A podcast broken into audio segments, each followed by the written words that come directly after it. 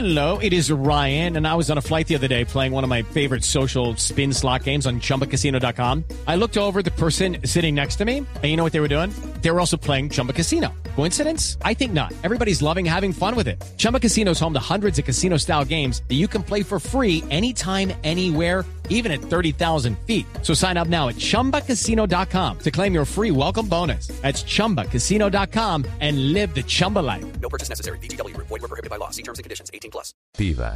Buenas noches a todos. Buenas noches a todos. Soy Marcela Perdomo y este es el Quickie Tecnológico de hoy. A new era has begun. El Ministerio de Tecnologías de la Información y las Comunicaciones presentó un proyecto a través del cual brindará un software lector de pantalla con descarga gratuita que busca beneficiar a más de un millón de personas con discapacidad visual en el país. De acuerdo con el Mintic, Convertic es un proyecto que promueve el uso de una herramienta que transforma la información de los sistemas operativos y las aplicaciones de sonido. Trabaja con aplicaciones como Microsoft Word, Excel y PowerPoint, al igual que con documentos en PDF, diferentes navegadores de Internet, correos, servicios de llamada y mensajería instantánea como Skype, redes sociales y reproductores de video y audio como VLC Media Player o el reproductor de Windows Media. Para el caso del lector de pantalla se puede configurar para que el contenido sea leído en siete idiomas español de España y de Latinoamérica, inglés británico y norteamericano, alemán y francés.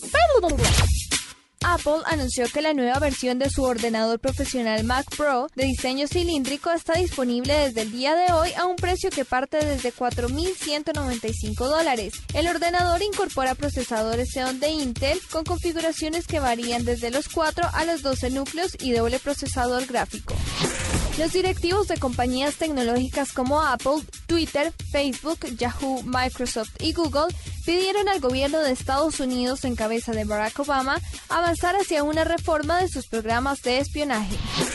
La NASA anunció que tiene previsto realizar tres paseos espaciales a partir del sábado para arreglar la válvula fallida que ha provocado un problema en el sistema de refrigeración de la Estación Espacial Internacional. Para la nube, Marcela Perdomo, Blue Radio.